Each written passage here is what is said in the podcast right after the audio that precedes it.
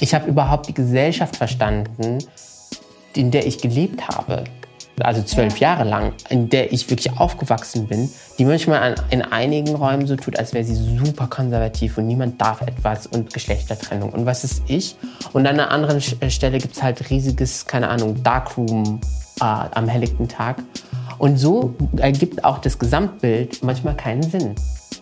Hallo und schön, dass ihr wieder dabei seid bei einer neuen Folge Cheeks Talks. Nachdem ich ja letztes Mal in der letzten Folge schon einer meiner geschätzten Kolleginnen Annelie vors Mikro gezerrt habe, gebe ich heute das Wort komplett ab. Helen aus meinem Team kam nämlich mit dem Vorschlag für unseren heutigen Gast und dem Wunsch, ihn als großen Fan selbst interviewen zu dürfen. Gesagt, getan und deshalb hört ihr heute Helen im Gespräch mit Mohammed Amjahid. Mohammed ist politischer Journalist, Autor und Moderator. Nach seinen antirassistischen Büchern Unter Weißen und Der weiße Fleck hat er nun Let's Talk About Sex Habibi herausgebracht, in dem er einen ungetrübten Blick in die Schlafzimmer Nordafrikas wirft und mit Klischees und rassistischen Stereotypen aufräumen möchte.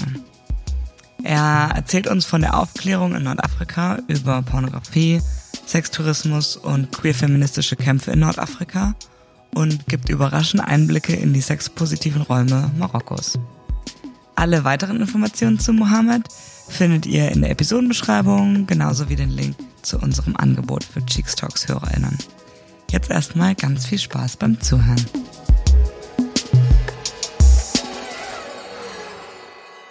Hallo Mohammed. Hallo. Schön, dass du da bist. Ähm, wir wollen heute über Sex, Liebe und Begierde im nordafrikanischen Raum reden. Du hast nämlich gerade ein Buch ähm, namens Let's Talk About Sex Habibi rausgebracht in denen du verschiedene Anekdoten oder sehr viele Anekdoten und kleine Geschichten erzählst, ähm, um sozusagen die Diversität des Raums zu zeigen und rassistische Stereotypen, die es ja auf dem Westen über die sogenannte orientalische Region gibt, äh, zu widerlegen und dir auch ein bisschen anschaust, wie sexpositive Räume eigentlich in der Region sind und so weiter und so fort. Ähm, ja, ich freue mich auf jeden Fall und du fängst auch direkt im Buch an mit einer sehr lustigen Anekdote über deine Kondomkäufe in verschiedenen Städten, ähm, auch mit deiner Mutter. Wie kam es dazu? Wie waren deine Erfahrungen? Ähm, Kondome haben ist immer besser als keine Kondome haben. Das ja. ist so mein Motto. Mhm. Und äh, ich habe dann irgendwann mal gemerkt, dass es für mich recherchemäßig, ich bin ja in der Region viel unterwegs gewesen, immer so spannend ist, hier und da Kondome zu kaufen. Ich, äh, meine Lektorin, äh, ich grüße sie jetzt an dieser Stelle, hat mich auch gefragt, Mohammed, warum brauchst du eigentlich so viele Kondome? Es ist naheliegend, warum. Aber plus, ich verschenke sehr gerne Kondome an queer Friends, weil die sind nicht günstig, auch in der Region, ja auch in Deutschland nicht günstig. Ich finde eigentlich, die sollten gratis sein überall, aber das ist so meine Meinung. Und so kam ich tatsächlich an sehr, sehr viele komische Orte, vor allen Dingen in Apotheken, so mit so Salafisten in Berührung. Die einen waren halt so richtig prüde und wollten mir das nicht verkaufen.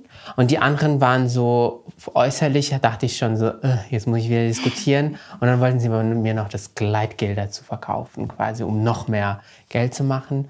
Und die Sache mit meiner Mutter, das ist so ein kleiner Cliffhanger, da muss man sich das Buch kaufen und lesen. Ähm, das war aber ein Referat zu sexueller Aufklärung, weil ich bin ja in Marokko zur Schule gegangen.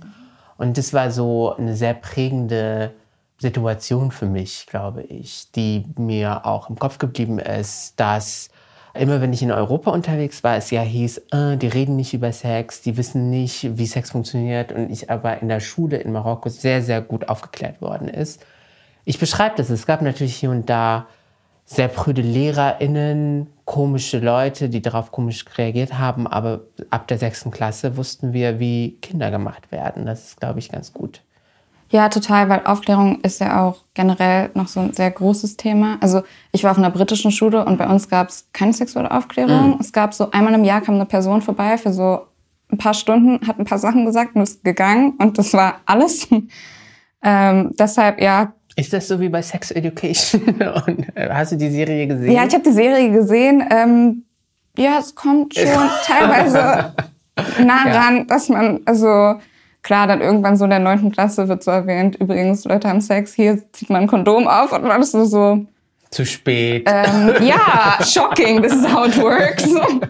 Ja. Genau. Deswegen ist es, glaube ich, und ich fahre jetzt äh, ja durch die ganze Republik mit dem Buch und sehr viele Leute erzählen mir von ihrer Pubertät, wie die in Deutschland vor allen Dingen aufgeklärt worden sind. Und es gibt erstaunlicherweise sehr viele Menschen, die gar nicht aufgeklärt worden sind im deutschen Schulsystem. Also nicht richtig. Also wo es so ein bisschen darum geht, ah ja, es gibt ähm, Vaginen, es gibt Penisse und fertig. Ja. Äh, so Anatomie ein bisschen, aber richtige Aufklärung. Was ist ein Orgasmus? Was, äh, wie wird ein Mensch schwanger? Äh, solche Sachen. Wie zieht man ein Kondom über einen Penis? Ich bin so froh, dass ich all diese Wörter sagen kann. Nein, ich meine, Kann ich, ich war mir vorstellen. Woche in Deutschland Radio Kultur. Ja, ich habe es gehört. Oh mein Gott, ich musste. The Dodging. Ich musste, ja. Genau, ich musste mich rumwieseln. Ah, aber jetzt kann ich das Wort ficken sagen. Ja, ja genau. Und also Aufklärung ist dann auch gemischt oder ein bisschen hier und da, weil es gibt irgendwie so Szenen, die beschrieben werden im Buch, wo es nicht zusammen ist, aber diesen Referat, was du dann ja hältst, ist geschlechtergemischt? Ist das so? In Marokko ist sowieso fast alles geschlechtergemischt. Mhm. In Ägypten nicht alles, aber ganz oft auch. Also es gibt auch geschlechtergetrennte Schulen, ja. auch in der britischen Tradition, ja, kolonialen ja, Tradition. Und ich glaube, das Fazit, das ich ziehen kann, junge Menschen holen sich die Informationen mittlerweile egal wie, egal wo damals, als ich jung war, vor 143 Jahren, gab es halt so VCDs, so CDs, wo man sich dann die Pornos geholt hat, wo man dann gewusst hat, aha, okay, keine Ahnung, mehr oder weniger funktioniert das problematisch, weil man ja nicht die Informationen direkt dazu hat. Dann kam das Internet, haben wir ein bisschen Suchmaschinen bedient und so. Die Leute sprechen natürlich über Sex äh, unter Gleichjährigen, aber auch im erweiterten Friends Zone quasi. Ähm, und mittlerweile ist es ja ganz einfach. Also je, jedes Kind hat ein Smartphone. Muss man schauen, wo man, wo, also wo sich die Kids die Infos holen. Was ich damit sagen möchte, auch in sehr konservativen Kreisen holen sich die Leute dann die Infos.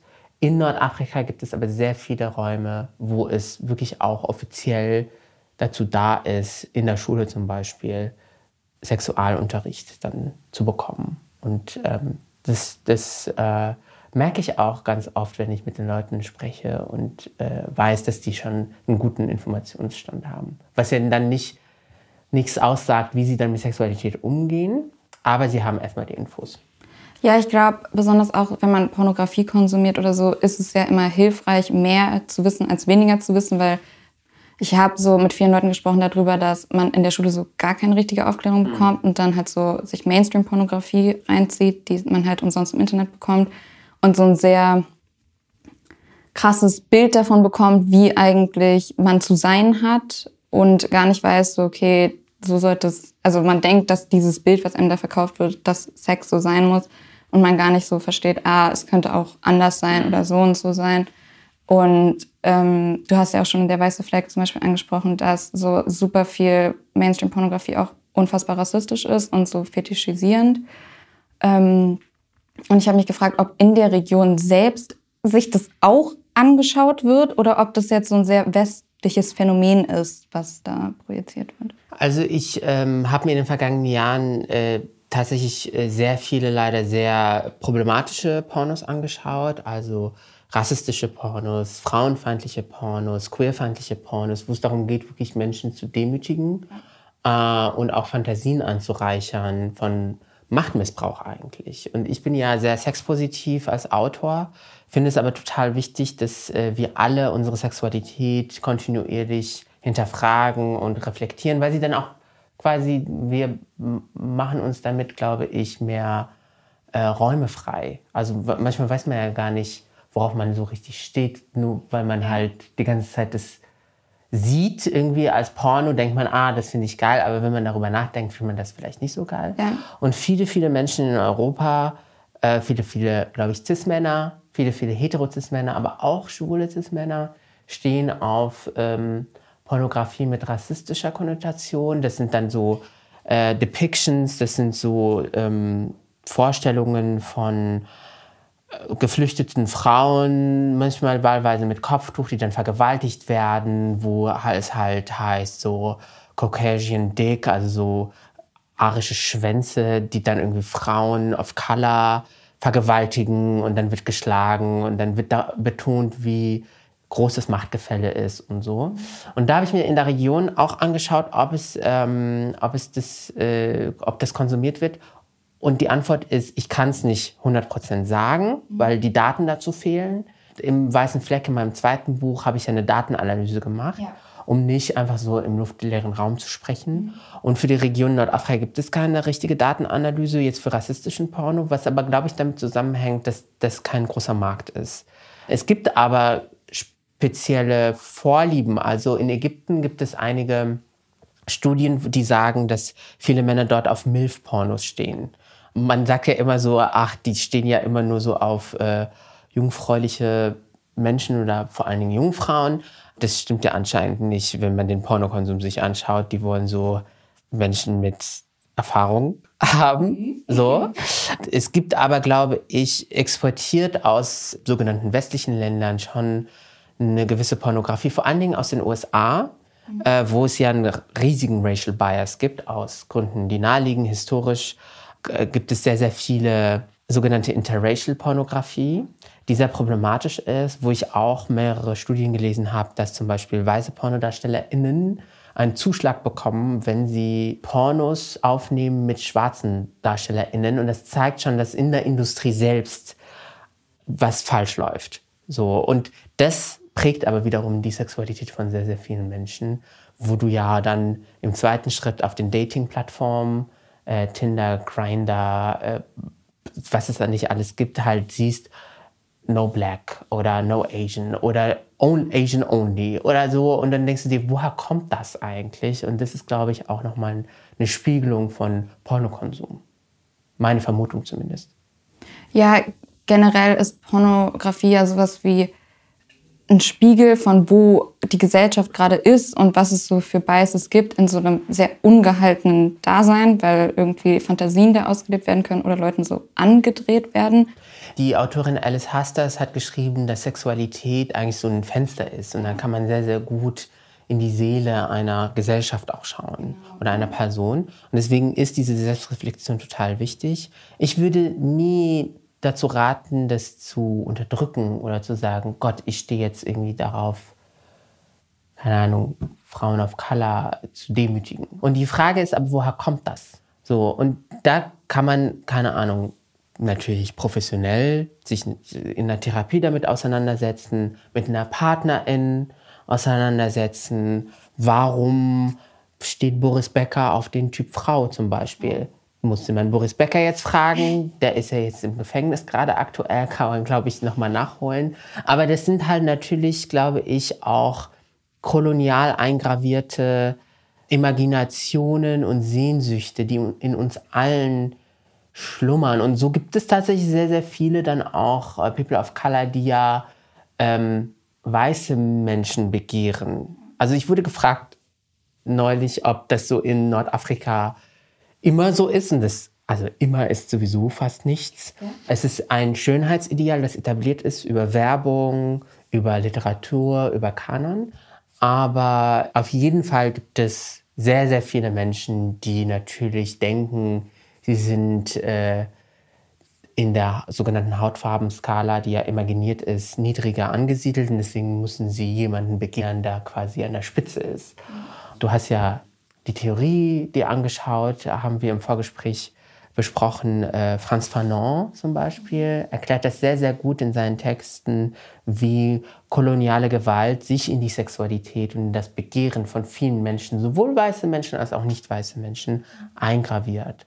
Und das finde ich super interessant, tatsächlich als Gegenstand äh, der Analyse. Und es wird, glaube ich, noch überhaupt gar nicht genügend, zumindest im deutschsprachigen Kontext gemacht sexuelle Begierde ist ja eins, aber auch so Schönheitsideale sprichst du ja auch kurz an.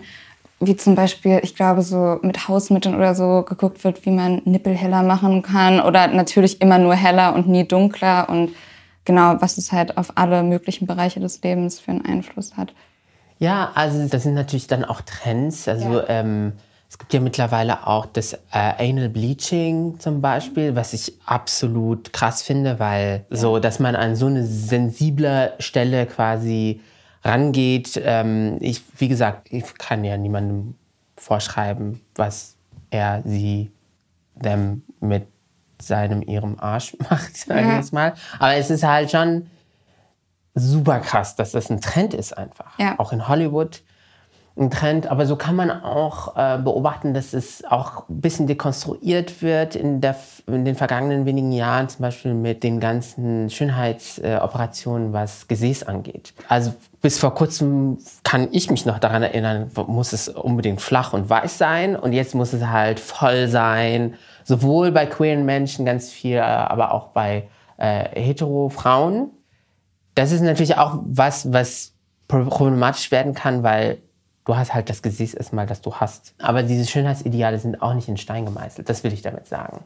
Aber auch irgendwie sehr viel davon einfach problematisch ist, jetzt auch so mit Hinternvergrößerung und so weiter und so fort. Also ja. es bleibt immer so sehr interessante Konnotationen an dem Ganzen. So mit Eigenfett und so. Also ich ja. habe mir auch so äh, Sendungen angeguckt das ist so ganz krass. Und so war es für mich auch in Let's Talk About Sex, Habibi, nochmal wichtig äh, zu reflektieren, wie sind eigentlich die Schönheitsideale in Nordafrika, also ja. bei den vermeintlich anderen gewachsen. Natürlich gibt es die Schönheitsideale, die wir kennen ja. und die total annoying sind, weil sie sind dickenfeindlich, sie sind sie haben nichts mit Body Positivity zu tun. Sie sind auch utopisch, weil wer sieht so aus? Und das sieht man ja auch in den ganzen Filtern, die auf Social Media benutzt ja. werden. Aber traditionell, zum Beispiel in Marokko oder in Algerien, stehen sehr, sehr viele Menschen auf eher dicke Menschen zum Beispiel. Also man merkt es auch. Also ich habe sehr, sehr viele Freundinnen, die haben dann ihre PartnerInnen gefunden und die waren vorher so schlank und dann sind sie drei Monate später hatten sie plötzlich so Love Handles, wie sagt mhm, man? Ja. So, weil, glaube ich, da in der Beziehung dann das Schönheitsideal dann besprochen worden ist, so nehme ich das an. Und das ist, war auch, glaube ich, so in, in Europa im 18., 19. Jahrhundert, wie man, wenn man so in die Pinakothek geht. Und dann sieht man ja, wie all diese Adligen, und so, ja, genau. also dicker und fülliger. Und das ist halt eine, ein Schönheitsideal, das wird gechallenged von dem westlichen Schönheitsideal. Und ähm, am Ende ist immer ganz interessant, bei welcher Person was wird sich da durchsetzen. Aber so ist es, glaube ich, auch nochmal wichtig zu sagen, Schönheit ist immer etwas, was kulturell konnotiert und bedingt ist und was historisch gewachsen ist. Was ist schön, was ist normschön? Ich kann, ich könnte es nicht, ich könnte es nicht definieren. Weder für mich noch, glaube ich, allgemein. So. Und deswegen muss, glaube ich, in einem zweiten Schritt, wenn wir über Pornografie sprechen, vor allen Dingen alles abgebildet sein. Ja, weil jede Person auch eigene Vorlieben haben darf und es auch nicht bewertet werden sollte, solange sie halt die Person, die selbst Sexarbeit in dem Porno leistet, glücklich damit ist, so abgebildet zu sein. Und einfach betriebswirtschaftlich. Wir leben im Kapitalismus und es gibt für alles Märkte so und dann gibt es halt äh, für eine bestimmte Körperstatur, sage ich jetzt mal, halt auch Leute, die das begehren. Ja. Und als sehr, sehr junge Person wirst du ja aber mit so einem Schönheitsideal konfrontiert. Sowohl quasi in den Mainstream-Medien, bevor es zum Porno kommt, ja. überhaupt, auf den Plakaten, Werbung und so. Und deswegen äh, ist es total schwierig, dann vor allen Dingen jungen Leuten äh, wertefrei einfach zu sagen, manchmal, du kannst deinen eigenen Taste haben. Du musst dich nicht von der Shampoo-Werbung einreden lassen, dass du nur auf schlanke Menschen stehen musst oder so, keine Ahnung. Ja, total, weil man einfach unterbewusst das ja immer so Eben. eingedrillt bekommt, genau. dass man das begehren ja. sollte, ohne dass einem so die Freiheit gegeben wird, es selbst zu entfalten. Ja. Speaking of Märkte, du erwähnst auch, dass es natürlich dementsprechend auch einen sehr großen Sextourismusmarkt gibt mhm. und dass der auch teilweise sehr übergriffig ist ja, das ist äh, ein schwieriges Thema, das, glaube ich, noch vor allen Dingen hier in Deutschland sehr tabuisiert ist. Ich habe mit sehr vielen Kolleginnen mich austauschen können, die ähm, zum Beispiel zu pädokrimineller Pornografie in Deutschland erstmal recherchieren. Und es gibt nicht dann, also es gibt große Hemmungen darüber auch zu berichten, obwohl es ja riesige Komplexe gibt. Also ja, ja. wir erinnern uns jetzt hier vor kurzem erst in Münster dieser Komplex. Wir müssen halt darüber als Gesellschaft sprechen. Und dann, finde ich, müssen wir über den sogenannten Tellerrand schauen. Wen trifft das eigentlich? Und ähm, mit großer, nicht Überraschung, aber ich war schon so ein bisschen erstaunt, dass es so eine kausale oder so eine Korrelation anscheinend gab zwischen dem Tsunami Anfang der 2000ern mhm. in äh, Südostasien, wo ja Sextourismus sehr groß ist, also in Indonesien und in Thailand. Da fliegen sehr, sehr viele Männer, zum Beispiel aus Europa, aus Deutschland, dahin, um sich einfach sehr, sehr günstig Sex zu kaufen. Ich bin sexpositiv, Sexarbeit ist Arbeit, so wenn es geregelt ist, äh, in einer Art und Weise, wo die ArbeiterInnen geschützt werden. Ja. Alles gut, aber das geht halt sehr, sehr oft äh, in die Richtung von Ausbeutung sehr oft in die Richtung von pädokrimineller Ausbeutung. Und dann gab es den Tsunami und dann konnten diese Männer da nicht mehr hin. Und dann haben sie ähm, sich anscheinend in ihren Netzwerken irgendwie unterhalten und haben gemerkt, ah, in Ägypten und Marokko gibt es auch alles zu kaufen, ist näher, ist günstiger. So. Und seit Anfang der 2000er schon immer, aber vor allen Dingen seit Anfang der 2000er gibt es ein riesiges Problem mit Sextourismus und pädokriminellem Sextourismus, zum Beispiel in Marokko. Das beschreibe ich auch im Buch. Ist auch harter Tobak. Also da kaufen sich Männer aus Europa und aus den reichen Golfstaaten, by the way, so Sechsjährige und vergehen sich an denen und niemand macht etwas. Weder die Regime in Nordafrika noch die Ursprungsländer der Täter. Und ich äh, gender hier nicht, weil es sind Cis-Männer, äh, die ähm, sich da an den Menschen vergehen, sowohl heterosexuelle als auch schwule Cis-Männer. Äh, und ähm, das kann nicht sein. Also wir müssen darüber reden, dass äh, Leute einfach ein Wochenende nach Marrakesch fliegen, um Kinder zu missbrauchen. Und es gibt einige äh, Kampagnen, zum Beispiel in Marokko, so Plakatkampagnen in Hotels zum Beispiel. Mhm wo an, vor allen Dingen, und dann sieht man, wer unter anderem da auch äh, hinfliegt, vor allen Dingen in so Luxushotels, ja. äh, große Ketten, die man kennt. Und dann wurden die, glaube ich, äh, dazu verpflichtet, diese Plakate da hinzuhängen, dass äh, minderjährige Außenstehende nicht aufs Zimmer mitgenommen werden können. Und ich beschreibe eine äh, Situation in Tanja, wo ich das beobachtet habe, dass so ein alter Mann, äh, so ein weißer alter Mann halt so einen Minderjährigen mitgenommen hat.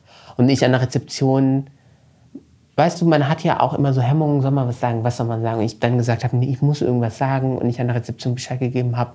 Und die Person da, die in Charge war, mir versprochen hat, äh, sich zu kümmern, aber ich bin mir absolut sicher, dass da nichts gemacht worden ist.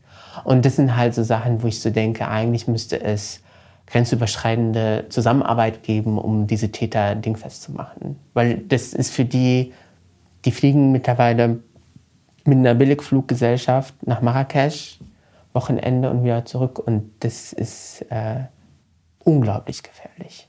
Total, weil man als einzelne Person ja auch nicht so viel, auch die Hotelperson auch nicht unbedingt so viel ausrichten kann, ja. weil natürlich es eine gesamte Struktur ist, dass selbst wenn man in diesem Einzelfall jetzt irgendwie, wenn jemand was unternommen hätte, es einfach strukturell jetzt auch gewachsen ist und etwas dagegen passieren muss. Ja. ja.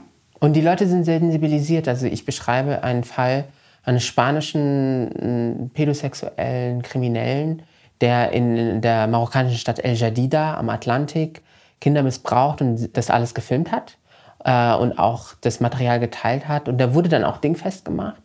Dann ähm, kam der ähm, spanische Staat angetanzt und hat dafür gesorgt, dass sein äh, Staatsbürger befreit wird. Und dann war der plötzlich, der, dieser äh, Täter in Spanien frei. Und dann gab es große Demonstrationen, weil die Leute gesagt haben, das kann ja nicht sein. Und äh, so versuche ich halt auch im Buch, viele fragen mich, warum habe ich das denn eigentlich jetzt nach meinen ersten beiden Büchern, wo es um Rassismus, um postkoloniale Strukturen geht, geht warum ich mich dafür entschieden habe, äh, mich auf das Thema Sexualität und Körperlichkeit in Nordafrika zu konzentrieren, weil ich, glaube ich, die Lebensrealität der Menschen dort einmal betrachten wollte und Körperlichkeit eigentlich nur ein Proxy ist, eine Möglichkeit ist, sehr, sehr viele Dinge zu beschreiben. Queerfeministische Kämpfe, Sexpositivität, postkoloniale Strukturen, Nord-Süd-Gefälle, das Problem mit Tourismus oder Sextourismus. Also es gibt so, so viele äh, kapitalistische Ausbeutungen, sehr, sehr viele Themen und ähm, das ist ja hier bei uns um die Ecke. Das ist sehr nah und deswegen war es mir total ein großes Anliegen, die vermeintlich anderen einmal in, in ihrer Realität auch vorkommen zu lassen. Ja, weil in Deutschland an sich gibt es ja super viele Vorurteile und im Westen generell über diese Region, ohne dass man eigentlich irgendwas über die Region weiß. Also wir alle wissen von der ominösen Silvesternacht, wo ja super viel Fehlinformationen rauskam, die irgendwie auch viel, naja, also rechtspopulistische Propaganda und so weiter gebracht haben in ihren Argumenten, an Anführungszeichen. Ähm, und du befasst dich in einem Kapitel auch damit, was eigentlich, also was du widerlegst das Narrativ, was so in den vielen Medien gezeigt wurde zu der Nacht eigentlich. Ja, also da ist ja die Frage überhaupt, ich bin ja im anderen Leben investigativer Reporter. Das heißt, ich sage einfach nur, was passiert ist. Das ja. klingt manchmal total stupide, aber es ist total wichtig, glaube ich, das auch zu beschreiben und zu berichten. Aber nachdem die sogenannte Kölner Silvesternacht passiert ist, haben sich sehr, sehr viele, die halt darüber gesprochen haben, einen Dreck geschert, was eigentlich eben passiert ist. So. Äh, und dann war ich mit vielen, vielen Kolleginnen äh, damals für eine große Recherche sechs Monate in Köln unterwegs und habe das nachrecherchiert. Und das Ergebnis, das kann man äh, nachlesen im Buch beziehungsweise auch online. Zusammengefasst haben ein Dutzend Männer, teilweise aus Nordafrika stammend, Frauen sexuell belästigt und vergewaltigt. So. Und äh, so weiße Feministinnen haben aber das äh, in Zusammenarbeit mit rechtsradikalen Kräften genutzt, um eine Kampagne zu starten, die alle in eine Schublade ähm, packen. Und ich kann mich noch gut daran erinnern, dass ich in Köln unterwegs war und nicht in der Bäckerei bedient worden bin. So, also ich, mir geht's gut. Ich habe dann anderswo das Croissant gekauft, aber so wirkmächtig ja. ist diese Propaganda, ist diese äh, Fehlinformation. Und ähm, auch deswegen, nicht nur deswegen, aber auch deswegen war es mir total wichtig, dieses Buch zu schreiben, zu recherchieren, um halt zu zeigen, dass eben diese sehr eurozentrische Perspektive auf die Körper von NordafrikanerInnen nicht stimmt. Das stimmt einfach nicht. Und viele in Köln, ich sage jetzt mal einfach dieser Emma-Dunstkreis, waren absolut empört, als ich auf einem Podium saß und gesagt habe, sexuelle, sexualisierte Gewalt gegen egal wen, vor allen Dingen Frauen und Queers, geht gar nicht. Egal von wem ausgehend, egal wo, egal zu welcher Tages- oder Nachtzeit. Die waren empört, weil die wollten über sogenannte Muslim, äh, sogenannte nordafrikanisch aussehende Männer sprechen. Für die ist das die schlimme Gewalt. Und ich so, ja, seit spätestens seit der MeToo-Debatte wissen wir, dass Machtgefälle, toxische Männlichkeit, dass Machtmissbrauch überall stattfindet. Und, wie, und das Patriarchat ist universell. So, und ihr wollt aber das kulturalisieren. Was sagt das eigentlich über euch aus? So jetzt als offene Frage dastehend. Genau, weil also weiße Feministinnen haben ja zum einen, also nochmal ganz kurz erklärt für Leute, die ja. vielleicht sich nicht damit so auseinandersetzen, also weiße Feministinnen sind hauptsächlich sogenannte Feministinnen, also eigentlich sind sie auch keine Feministinnen, aber an und für sich ähm, sehen sie halt Feminismus nicht intersektionell, sondern wollen halt nur, dass es sozusagen weißen Frauen besser geht und sehen so ähm, klassistische oder rassistische Kämpfe nicht mit an oder queere Kämpfe. Und ähm, zum einen sieht man das auch natürlich in der Kopftuchdebatte, die in Deutschland ja ständig nochmal aufkommt, äh, obwohl du ja auch in dem Buch, ich glaube, schreibst so, ähm, die Kopfbedeckung einer Muslima sagt nichts über diese Muslime aus oder ihre Selbstbestimmung, was man ja in dem Buch auch, finde ich, total gut sieht. Man sieht total ähm, viele Szenen, wo auch deine Mutter mit ihrem Freundinnenkreis sozusagen über Sexualität spricht oder... Ganz konkret, die haben in ihrem Freundinnenkreis haben sie so eine Koran-Exegese-Gruppe gegründet, wo sie Koran lesen wollten, haha, von wegen, so 15 Minuten Koran und dann über die Schwänze der Ehemänner lästern. Wer ist krumm? Wie gesagt, ich freue mich jetzt hier zu sein, dass ich das wirklich explizit einfach aussprechen kann. Mehr explizit ist im Buch, aber weißt du, ich saß dann halt im Nebenzimmer als Pubertierender und die haben besprochen, der ist zu krumm, der ist zu groß, der ist zu klein, keine Ahnung, wie kann man, der kommt nicht an meinen G-Punkt, keine Ahnung, so Sachen. Und weiße Feministinnen wollen quasi ähm, Women of Color vor allen Dingen als Opfer darstellen.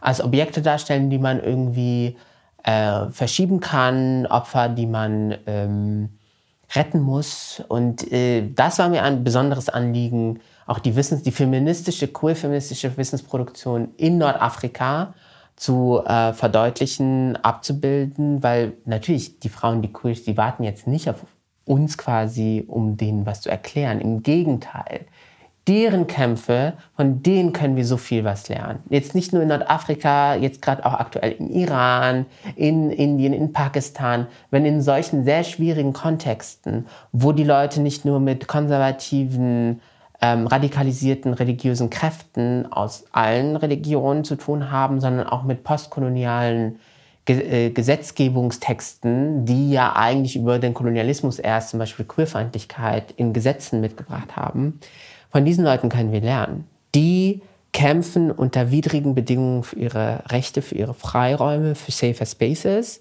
Und wir sitzen hier in Berlin, äh, Kreuzberg und tun so, als wären wir Heroes, weil, keine Ahnung, ich kann jetzt hier äh, das Wort queer sagen und äh, Leute werden es verstehen.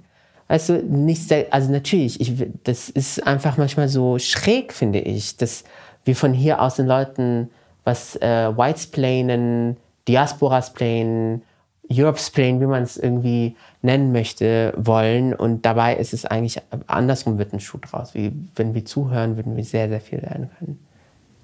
Ja, und auch eine Sache, die du in dem Buch ansprichst, ist Paragraph 490, woraufhin mhm. ja auch so ein Outcry war, weil, also möchtest du einmal kurz. Ja, Paragraph 490 ist ein äh, Paragraph im marokkanischen Gesetzbuch. Den findet man auch so ähnlich in Algerien, in Tunesien, in Ägypten, in anderen Ländern im Nahen Osten und Südasien. Und äh, das ist ein Relikt des Kolonialismus und dieser Paragraph wurde copy-paste vom französischen Recht ins marokkanische Recht in diesem Fall äh, und kriminalisiert vorehelichen Sex. Und so findet man auch andere Paragraphen, äh, die zum Beispiel homosexuelle äh, Beziehungen kriminalisieren. Und äh, es gibt ganz, ganz professionelle aktivistische Kampagnen mittlerweile und Gruppen, die dagegen ankämpfen. Äh, und äh, ich habe so viel von denen gelernt, weil die sind natürlich auch Menschen, die sind wütend, die wollen das nicht. So, und auf der anderen Seite gibt es so Traditionalisten, radikalisierte, bärtige Männer und die die ähm, klammern sich quasi an komischerweise an diesen kolonialen Text. Ähm, und die Kämpfe dieser Menschen sind so, so inspirierend, so ähm, kreativ. Da gibt es Kampagnen sowohl auf Social Media als auch offline. Es gibt Symposien, die Leute vernetzen sich. Es gibt Spaces, wo sich die Leute treffen, wo sie sexpositiv reden und leben können. Und ähm, sehr, sehr viele Leute, das Buch ist ja jetzt erst einen Monat alt, schreiben mir dann so, krass, das hätte ich jetzt nicht gedacht. Und das ist, glaube ich, da, das ist der Punkt. Es geht nicht darum, dass wir alle immer alles wissen müssen, aber vorurteilsmäßig denkt man ja gar nicht, dass es solche Gruppen gibt, solchen Aktivismus gibt. Aber den gibt es. Ich bin ja ganz oft sehr pessimistisch, aber hier denke ich so, es ist nur eine Frage der Zeit, bis der fällt. Dass zumindest vorehelicher Sex nicht kriminalisiert wird. Weil das ist auch, da kommt dann auch so ein bisschen Willkür mit dabei. Ich beschreibe ja, dass eigentlich Menschen in Nordafrika ficken und ficken und ficken und so. Also niemand kann das verbieten. Und wenn du halt Pech hast, hast du halt irgendeinen so Polizeichef und der verfolgt dann halt die Leute in einer bestimmten Stadt zum Beispiel. Und wenn du Glück hast, hast du halt einen anderen Polizeichef, der ist auch sexpositiv, der hat andere Dinge zu tun. So, und das ist halt so eine Willkür. Ähm, und deswegen braucht es, glaube ich, genau diesen Aktivismus, um einfach den Menschen ihre Freiheit zu lassen. Ja, weil du ja auch erwähnst, dass hauptsächlich Frauen oder weiblich gelesene Personen eben bestraft werden nach Paragraph 490 und das männliche Gegenpart normalerweise halt nicht dafür bestraft wird. Male Privilege. Ja, ja weil das Patriarchat ist natürlich universell im Sinne von Cis-Männern einfach überhaupt aufgebaut worden. Uh, und ähm, viele Frauen, viele Queers, viele non-binäre Menschen, viele Trans-Menschen wehren sich schon seit immer dagegen. Nur werden sie halt ganz oft nicht gehört. Und das ist, glaube ich, aber jetzt ein, ein Zeitpunkt, wo sehr viele auch Cis-Männer, die davon profitieren, das nicht mehr akzeptieren und sagen, wir können zum Glück. Zum Glück. ja. Also es braucht natürlich auch einfach die Privilegierten, ja. so wie es die Weißen äh, irgendwie braucht, um weiße Strukturen und rassistische Strukturen abzubauen, braucht es die Männer in Nordafrika und darüber hinaus, um halt dieses Patriarchat zu zertrümmern, zu smashen. Ähm, und äh, das passiert gerade in sehr, sehr vielen Regionen. Und das macht mich natürlich so glücklich und äh, liefert sehr, sehr viel Material für Recherchen und Texte. Und also zeitgleich zu diesen revolutionären Kämpfen oder antipatriarchalischen Kämpfen haben wir aber auch so eine Seite, die vor dem Kolonialismus da war. Du redest ja auch von diesem Fest, was so super queer positiv und sex positiv ist, wo also das Kit Kat auf einmal harmlos gegen erscheint. was genau es lohnt sich nicht da? Am ja. oder anderswo stundenlang anzustehen. Das sind verschiedene Heiligenfeste, mhm. die vor islamisch, aber auch vor den monotheistischen Religionen an sich schon immer quasi da waren mhm. und die äh, religiöse Praxis der Menschen in Nordafrika äh, geprägt haben. Und ich beschreibe äh, ein Heiligenfest, wo sich genau diese vormonotheistischen Traditionen gemischt haben mit vor allen Dingen jüdischen und muslimischen Traditionen.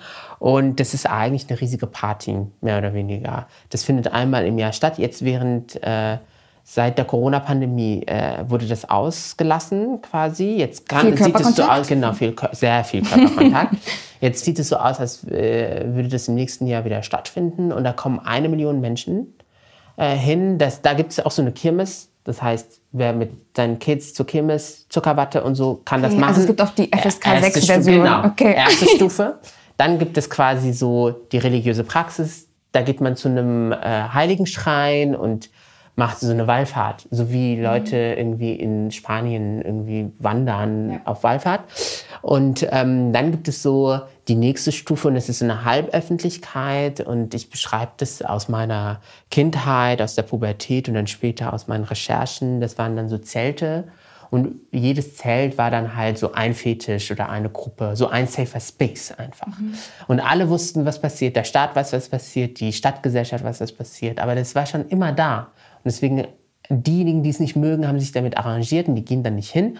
Und diejenigen, die es geil finden, die stehen dann halt nicht am KitKat, sondern die stehen dann da vor, vor den ähm, Festzelten. Und dann gibt es halt das schwule Zelt, das lesbische Zelt, da wo Transmenschen sein können, da wo Exhibitionisten sind, da wo, keine Ahnung, äh, Leute sich einfach die Kante geben wollen und so viel Alkohol trinken wollen, das äh, Weed-Zelt you name it, so. Und dann würden halt so richtig krasse ähm, Orgien gefeiert. Und dann geht's natürlich weiter im privaten Raum, wo halt sich Leute natürlich ihre eigenen Partys, auch in Berlin die geilsten Partys sind sowieso die privaten Partys, äh, oder auch anderswo äh, in Großstädten. Ähm, und dann gibt es noch den ganz harten Kern und die ziehen weiter in ein Dorf namens Sidi Ali. Und da gibt es dann so richtig so, da gibt es so richtig, äh, und ich habe dann auch... Ähm, über befreundete AnthropologInnen dann äh, eigentlich äh, gelernt, dass das dann auch äh, ge gefilmt wird. Und da kommen wir wieder zu Pornos. Ja,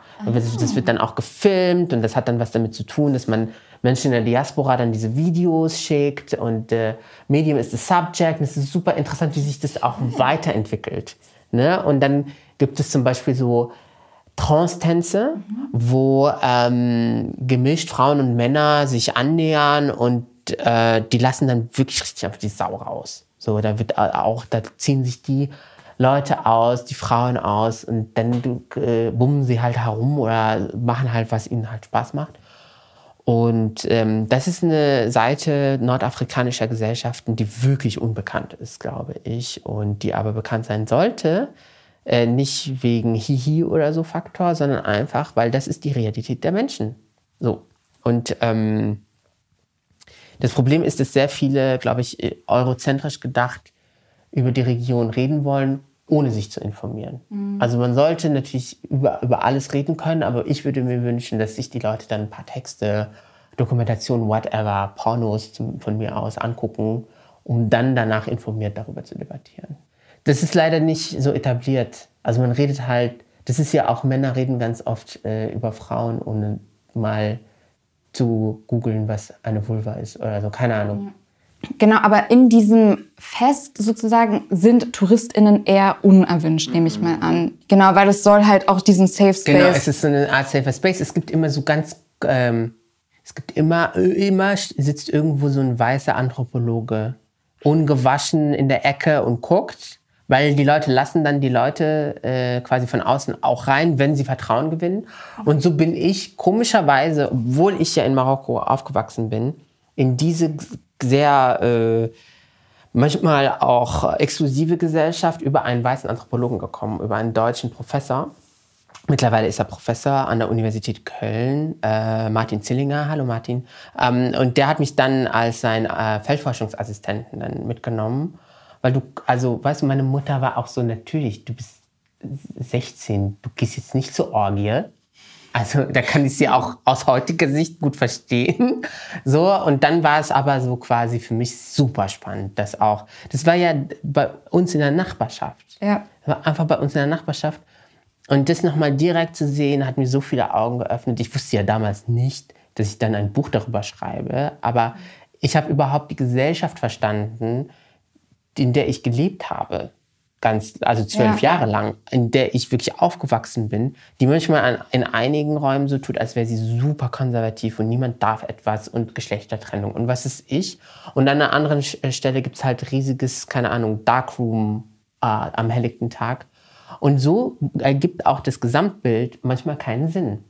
Ja, das war auch so, wenn man das Buch gelesen hat, war so ein Kapitel so, dann hatte man diesen unfassbar krassen sexpositiven Raum, wo queere Menschen so sich richtig ausnehmen konnten. Und dann hatte man wieder so ein Kapitel, wo es so eine Hetzjagd gab gegen mhm. queere Menschen während äh, des Corona-Lockdowns über ja. Social Media, wo auch in Marokko mehrere Menschen getötet wurden. Ja. Und es ist wirklich, man liest es und es ist auf einmal so, ja, es ist halt auch einfach eine Region und es ist ja mit allen Dingen so, dass man einfach mit Gegensätzen irgendwie klarkommen muss. Und ich glaube, das Buch dient ja auch so ein bisschen dazu zu verstehen, dass es halt nicht nur eine Seite gibt, weil das Klischee ist ja irgendwie entweder so, hypersexuell oder gar kein Sex. Und da wird halt alles ja. irgendwie einmal so gezeigt. So, es ist weder noch, es ist einfach keine homogene Gruppe, natürlich. So. Surprise, surprise. Ja, shocking. Ja, aber, aber als Menschen ist es, glaube ich, für uns so schwierig, Ambiguität auszuhalten. Wir wollen einfach, dass Dinge so oder so sind. Schubladen denken. Äh, und das ist etwas, was, glaube ich, für verletzbare Gruppen, sei es jetzt Minderheiten oder sei es zum Beispiel Frauen, das ist, glaube ich, immer gefährlich, sozusagen. Ähm, also auch diese ganze Scheiße, Frauen sind vom Venus und Männer sind vom Mars. So, da, abgesehen davon, dass das nicht lustig ist, es ist einfach auch, es ist einfach auch falsch. Und Ambiguität, und ich bin jeder Satire darf alles von mir aus, darf schlechte Satire das machen, aber es ist halt unlustig und unwahr. Ja. So, und so ist es, glaube ich, für mich immer in meiner Arbeit auch total wichtig, genau diese Ambiguität, so gut es geht, für mich selbst auszuhalten und auch abzubilden. Ja, weil du wurdest auch, glaube ich, letztens in einem Interview gefragt, weil du auch viel über Magie in der Region mhm. redest, ob das dann nicht sozusagen Klischees, naja, bestätigt. Und dann hattest du gesagt, so, aber in Hollywood oder so machen auch alle irgendeinen Zauber und es ist auch in Ordnung und ja. deshalb. Ähm Eben, ich war erst da am Anfang des Jahres, war ich äh, ein paar Monate in Los Angeles und du kannst durch diese Stadt nicht gehen, ohne dass die eine Magierin die Zukunft äh, vorliest oder ähm, fragt, ob äh, dein Ex eine äh, Bestrafung bekommen soll, so und all diese Stars die wir alle kennen, die nehmen das auch in Anspruch. Mhm. Und ich sage ja mittlerweile so, du musst ja in jede Arztpraxis, Ärztinnenpraxis gehen und im Wartezimmer warten irgendwelche Horoskope. Also die Aura ja, ist ja stimmt. schon da. Mhm. Und natürlich hat es eine andere Intensität, wenn eine Million Menschen zu einem Heiligenfest zusammenkommen. Was ja auch das äh, Christentum vor allen Dingen protestantische Strömungen gemacht haben, ist ja den ganzen Spaß rauszuprügeln. ich will jetzt keine Katholiken hier verteidigen, aber das, da gab es ja auch noch so genau diese Praktiken. Und wenn man Max Weber zum Beispiel liest, da wurde ja auch einfach das, ähm, den, dem, den kapitalistischen äh, Produktionsmechanismen äh, angepasst, wie wir glauben, wie wir äh, denken, wie wir leben, wie wir miteinander leben, auch in Europa. Und äh, so wurde da ja auch jede, jeglicher Spaß einfach weg reduziert. Das ist jetzt auch sehr wenig Ambiguität, aber es ist halt so, je nördlicher man geht, desto irgendwie weißt du, gesitteter ist es ja. auch. Äh, und äh, wenn man im Mittelmeerraum, sowohl im südlichen, aber auch im nördlichen, sich anschaut, in Griechenland, in Italien, es gibt da noch total viele äh, Regionen, wo Magie einfach mit die wichtigste Komponente im Alltag der Menschen ist. Mhm. So, und manchmal macht es aus meiner Sicht so mehr Sinn, dass da so im Mittelmeerraum sich die Gesellschaften zusammentun als Europäische Union also rein kulturell betrachtet. Ähm, und deswegen war es für mich auch immer total spannend, überall zu reisen und dann zu denken, ja, eigentlich gibt es so eine Common Heritage-Sache. Mhm. Äh, und in Italien kann ich zum Beispiel mit Menschen ganz anders darüber sprechen, weil für die ist es Alltag. Dass man halt, keine Ahnung, Kaffeesatz liest oder so. Ähm, und äh, in Deutschland wird man belächelt, aber abends rufen alle 0800er Nummern an und lassen sich halt von Rita im Livestream die Zukunft vorhersagen. Ja. So. Einmal Karten legen. Einmal Rita. Karten lesen, bitte. Mhm. Was ja auch okay ist. Es ist ja nicht, ja, also total. ich, es ist nur, auch wenn die, die anderen das machen, es ist so vormodern, was immer Modernität bedeutet. Und wenn wir das machen, ist es so, hihi, Folklore, ganz schön. Man muss ja hier in Kreuzberg, wir sitzen ja hier in Kreuzberg ja nur auf die Straßen gehen, Esoterik überall. So, und Kamasutra und was es nicht alles gibt da geht es ja auch so in die sexuelle ja. Begierde, in die, in die Vorstellungen der Menschen. Es geht ja immer ganz oft bei Esoterik um Liebe, um Beziehungen, ähm, familiäre Art, aber auch mit PartnerInnen. Es, ähm, ich mache mir Notizen im Kopf. Das ist auch ein super spannendes Thema, einfach über Nächstes das ich. Nächstes Buch. Genau. Ja. ja, mit familiärer Liebe. Du hast ja auch mit deiner Mutter sehr, sehr viel über Sex wahrscheinlich geredet in letzter mhm. Zeit. Ähm. Mhm. Sie ja. hat ähm, detektivisch mitgeholfen. Bei ich habe ihr mittlerweile gesagt, stopp. Du musst die Privatsphäre der Menschen auch. Also sie mittlerweile, es wird ja weiter nachgereicht alles. Mhm. Wer mit wem jetzt mittlerweile Techtelmechtel hat im, in der Nachbarschaft und wer wen geheiratet hat und wer noch so sich gut gehalten hat und wenn nicht. Mhm. Ich mich so, hör auf, aber erzähl mir eigentlich alles. ich möchte alles wissen. Nee, aber es, es war tatsächlich für mich total wichtig, weil sehr viele Menschen in meinem Umfeld auch im Buch vorkommen, mhm. aber auch sehr viele Menschen, mit denen ich Interviews geführt habe, vorkommen. Ähm, und das, dieser Input und dass ich vor dem Schreiben nochmal mich mit denen ausgetauscht habe, ähm, war mir absolut wichtig und das ist halt Gold wert einfach. Dass ich mit meinen Schwestern, mit meiner Mutter, mit äh, Freundinnen mich nochmal ausgetauscht habe, weil ich lebe ja da nicht mehr. Also das ja, kommt auch noch dazu. Du bist zu Besuch. Ich, genau. Ja. Ich will ja nicht einfliegen und den Leuten erklären, wie sie Sex haben, mhm. sondern die sollen, also idealerweise möchte ich denen eine Stimme verleihen. Ob mir das gelungen ist, ist in, also müssen die LeserInnen entscheiden, aber es ist ähm, eben so ein Sprachrohr. So stelle ich mir das vor, dass ich die Geschichten der Menschen erzähle, damit sie quasi ähm, in ihrer ganzen Ambiguität auch rüberkommen, hoffentlich, und äh, für sich selbst stehen und selbst sprechen können. Ja, also ich finde es auf jeden Fall sehr gut gelungen. Danke. Und äh, vielen Dank, dass du heute da warst. Danke. Bis ganz bald.